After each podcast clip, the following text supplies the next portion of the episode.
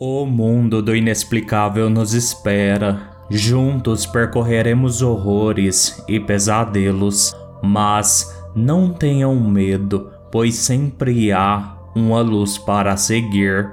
Aqui é o Tiago Lucarini, este é o Siga Luz e sejam todos muito bem-vindos a mais um episódio do podcast. E lembrando que se você tiver um relato e quiser me enviar, mande para o e-mail cigalospodcast@gmail.com que a sua história estará sendo contada e considere tornar-se um apoiador do Cigalos. Entre no site apoia.se barra Podcast ou apoie este projeto pela opção Pix, que é o próprio e-mail do Cigalos. A sua ajuda fará toda a diferença para o podcast. E hoje, iluminados, é dia de relatos de fóruns internacionais. Então, sem mais delongas, bora ao episódio. Relato 1 Será que um fantasma nos seguiu? Duas semanas atrás, eu e a minha irmã estávamos explorando a floresta atrás de nossa nova casa. Era muito entediante, mas de certa forma de tirar o fôlego. Havia um pequeno riacho que ia da frente da floresta ao resto das casas e lindos salgueiros. Eu e minha irmã mergulhamos os pés na água fria e nos divertimos muito, mas este é apenas o começo de quando as coisas ficaram estranhas. Eram 19 horas e escurecia, então a minha irmã decidiu que deveríamos voltar para casa. Eu concordei, então começamos a caminhar de volta. Não sei porquê, mas senti como se estivéssemos sendo observadas.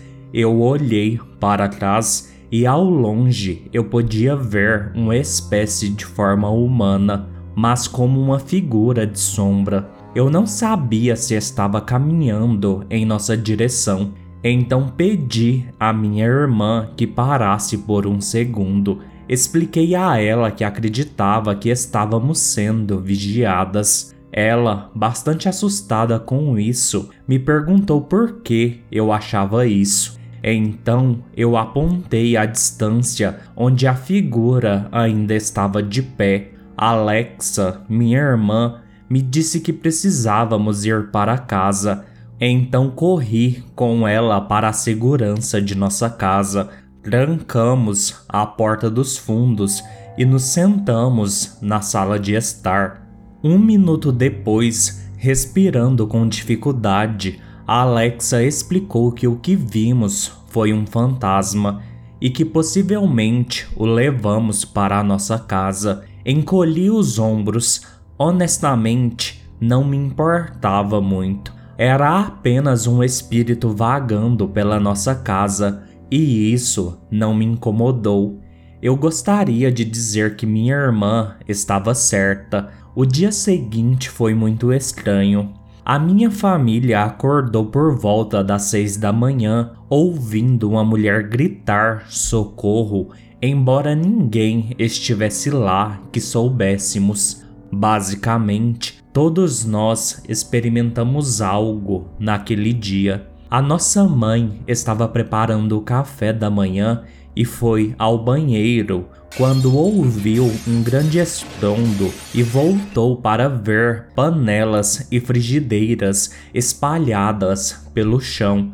Nosso pai estava ouvindo seu rádio enquanto bebia café e o rádio estranhamente mudava de estação, embora ninguém o tocasse. Minha irmã mais nova, Sofia, estava assistindo TV e a TV ficava mudando de canal de maneira estranha e ela alegava não estar fazendo aquilo. Quando a minha irmã gêmea mais velha, a Alexa, saiu, ela disse que havia um flutuador na piscina se movendo sozinho, mesmo sem a presença de vento. Eu estava sozinha na sala de jantar e as luzes piscaram, mas não havia ninguém por perto do interruptor. Relato 2 Experiência assustadora na Bretanha. O meu parceiro e eu acabamos de voltar de uma semana de férias em um chalé em uma parte bastante remota da Bretanha. A propriedade ficava junto a uma linha férrea, sendo a antiga casa de um sinaleiro. Embora a casa fosse bonita de se olhar e razoavelmente confortável, eu me senti pouco à vontade quando chegamos, principalmente quando estávamos no quarto principal. Tudo estava bastante quieto no início, mas na segunda ou terceira noite ouvimos ruídos quase constantemente, a maioria deles extremamente altos. Buscamos uma explicação lógica para esses ruídos, pois, obviamente, não queríamos acreditar que a casa rural estava assombrada. Porém, na penúltima noite de nossa estada, de madrugada, fomos acordados por um barulho alto que parecia vir da parede atrás de nossas cabeças. Enquanto tentava aceitar o ocorrido, aconteceu outro estrondo e eu ainda estava bem acordado. Eu senti o meu braço esquerdo sendo levantado. Parecia que o meu pulso estava sendo agarrado por uma mão fantasmagórica. Nesse ponto, eu estava com raiva e também com medo e puxei o edredom em volta de mim para manter os meus braços cobertos para evitar que algo me tocasse novamente. Este foi o último incidente durante a nossa estada, não havendo atividade na última noite, mas certamente me marcou. Os proprietários da casa rural mantinham os livros e diários dos visitantes desde 1990 e um dos visitantes, apenas um, havia deixado um comentário referindo-se a coisas que fazem barulho durante a noite. Então, evidentemente não éramos as únicas pessoas a experimentarem a atividade paranormal, mas eu me pergunto por que eles nos escolheram. Imagino que o fantasma era provavelmente um dos sinaleiros que morava na cabana e ficava ressentido com o fluxo constante de visitantes à propriedade.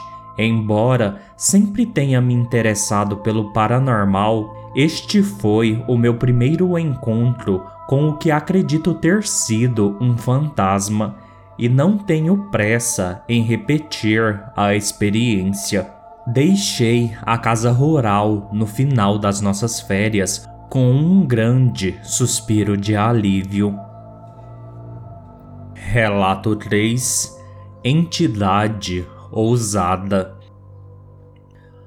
O incidente aconteceu em 1997 durante a estação chuvosa em Bihar, na Índia. Eu estava no ensino médio na época e morava com minha família, onde também moravam os meus tios com a família deles. O meu primo, que tinha um ano naquela época, adoeceu. Eram cerca de 23 horas. As condições de eletricidade da nossa cidade não eram boas, portanto, não havia eletricidade naquela época Finalmente foi decidido que deveríamos consultar o nosso médico de família, cuja casa ficava a apenas um quilômetro de distância. O meu tio saiu de casa com uma tocha na mão para chegar à casa do médico. Houve um silêncio por toda parte. Alguns cachorros latiam, quebrando o silêncio. No caminho, Logo após cinco minutos, ele viu uma sombra branca de uma senhora esperando por ele a alguma distância perto de um poste elétrico.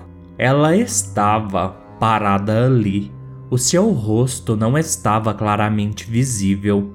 Ela pediu: Venha, venha. O som era nasalado. O meu tio parou naquele ponto. Claramente, ela não era um ser humano comum, mas um fantasma. O meu tio ficou perplexo. Ele estava tremendo de medo. Ele simplesmente fugiu para a nossa casa. Ele não podia ousar ir ao médico. Ele voltou para casa e contou todo o incidente para a nossa avó. Nosso pai também acordou. Ele ouviu todo o incidente e meu pai disse: Não se preocupe, vou com você ao médico.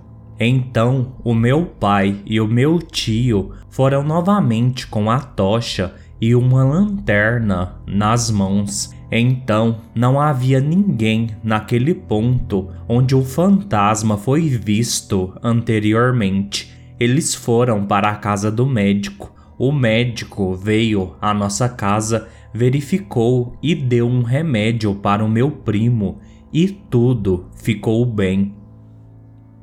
Relato 4 Entidade ameaçadora.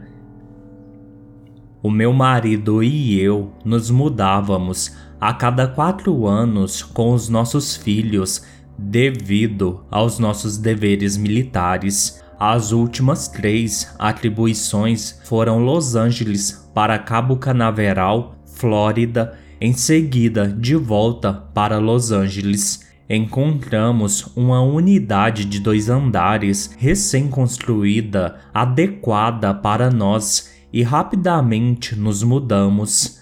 Cerca de um mês e meio lá, aos sete meses de gravidez da nossa única filha, fiz minha ida habitual ao banheiro por volta da uma da manhã. Quando voltei para a cama, algo agarrou o meu pé e eu caí no chão. Felizmente fui capaz de inclinar-me para a cama e dobrar o meu joelho esquerdo para evitar cair de barriga para baixo. Eu estava mais preocupada com o bebê do que comigo. Eu não investiguei o que estava lá. Convenci o meu marido a não me levar ao pronto-socorro então chorei baixinho até dormir enquanto monitorava os movimentos do bebê. Aparentemente fraturei a minha coluna e precisaria de cirurgias para corrigir a lesão, mas somente após o parto. Durante o período de quatro anos, encontramos algumas atividades paranormais em casa eu ouvi pequenos passos correndo do corredor para o meu quarto e o que quer que seja sacudiu a minha cama como se tivesse pulado nela. Eu estava esperando a nossa filha de 5 anos voltar da escola, mas eram apenas 9 horas da manhã. Eu estava sozinha me recuperando de uma cirurgia. Aconteceu com meu marido também mas nunca compartilhamos nossas experiências até uma noite. Cheguei em casa tarde com minha mãe de visita. Entrei em nosso quarto, mas fui direto para o banheiro e fiquei lá por cerca de 20 minutos. Eu ouvi um som agudo vindo do meu quarto, mas muito baixo. Fiquei perto da porta para ouvir novamente não parecia o meu marido. Quando saí, ele sussurrou e pediu para acender a luz. Ele estava paralisado de medo. Ele me pediu para olhar a área do seu peito para ver se havia alguma coisa, como uma reentrância. Ele alegou que me ouviu entrar no quarto e de repente o seu corpo começou a afundar na cama. Uma névoa escura apareceu à sua frente e ele não conseguia gritar. Ele tentou, daí o som que ouvi. Então começamos a conversar sobre coisas incomuns. A nossa filha tinha idade suficiente para segurar um telefone e tirar fotos. Ela tirou três fotos consecutivas e a do meio capturou uma densa fumaça sobre a imagem do meu marido, como se houvesse um charuto aceso ao lado do telefone. A minha irmã e a minha sobrinha vieram me visitar da Bélgica nós a colocamos em um dos quartos. Devido à diferença de fuso horário, ela não conseguia dormir. Por volta das três da manhã, ela percebeu que uma massa negra de 30 centímetros de altura saiu do armário em frente à cama e flutuou em direção à porta aberta. Essa entidade passou pela luz noturna instalada no corredor fora do quarto. A minha irmã viu essa coisa se mover com um propósito. Ela estava apavorada e se recusou a dormir ali novamente. Eventualmente, nos mudamos após a aposentadoria, mas ainda moramos em Los Angeles. O meu marido me disse que essa coisa nos seguiu para a nossa nova casa. Último relato de hoje: O Homem no Sótão. A minha história aconteceu em Colmar, Alsácia, França. É uma cidade perto da Alemanha. Os meus avós eram bem jovens durante a Segunda Guerra Mundial e me contaram muitas histórias sobre aquela cidade. Quando eu tinha quatro anos, os meus pais e os pais de minha mãe compraram uma casa de dois andares em Colmar com um lindo jardim. Os meus avós moravam no primeiro andar e os meus pais e eu no segundo andar. Havia um porão que era separado em três cômodos, uma dispensa, o quarto do meu pai e a sua bricolagem e uma lavanderia.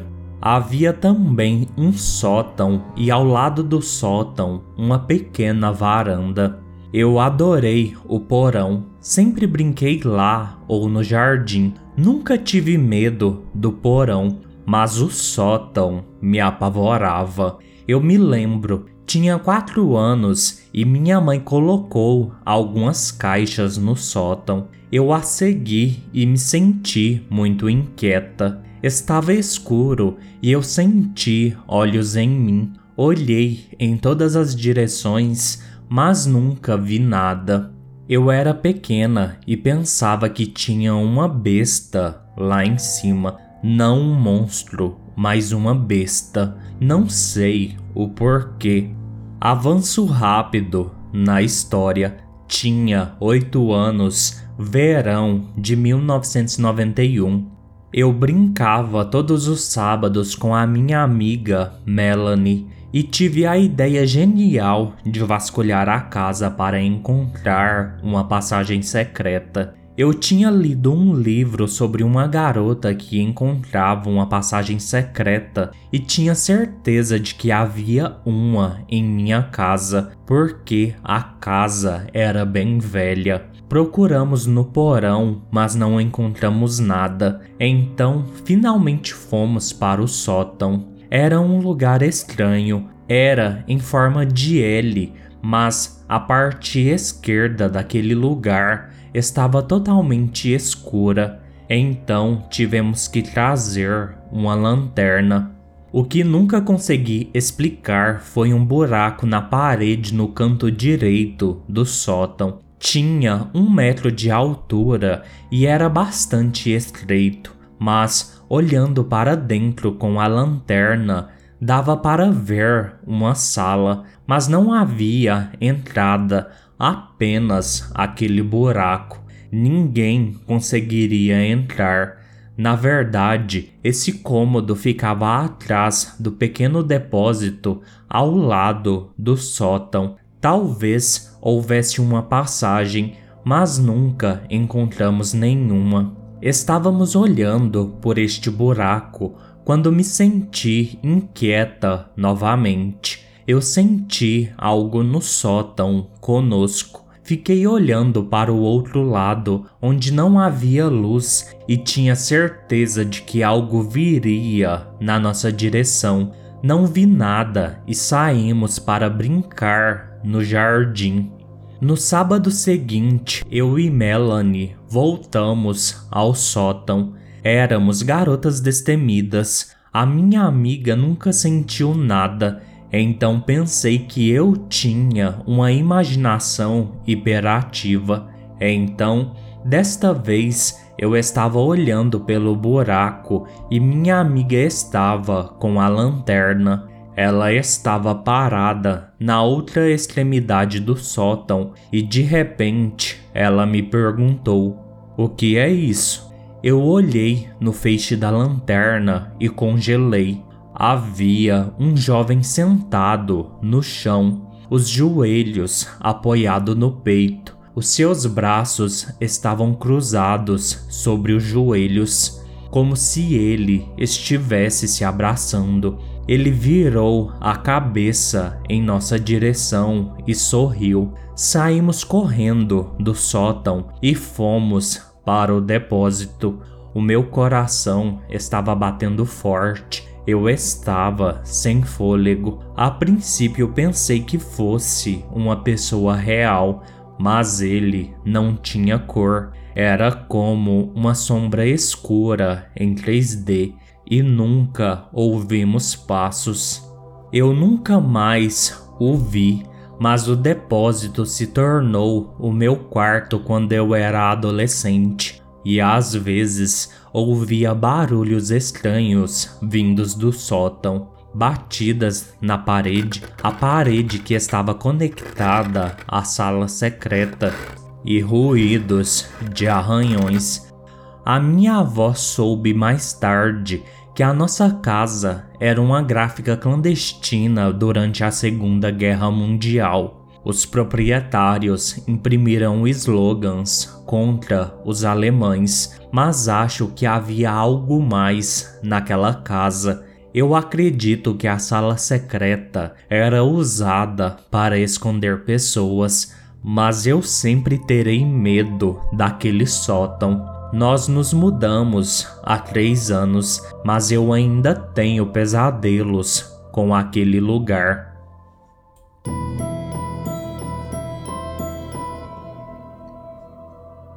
Bem, iluminados, este foi o episódio de hoje. Espero que tenham gostado. Peço, como sempre, que curtam, comentem avaliem e sigam o podcast nos seus agregadores de preferência, especialmente no Spotify. Venham fazer parte do podcast, me enviando os seus relatos. No mais, fiquem todos bem e sigam a luz.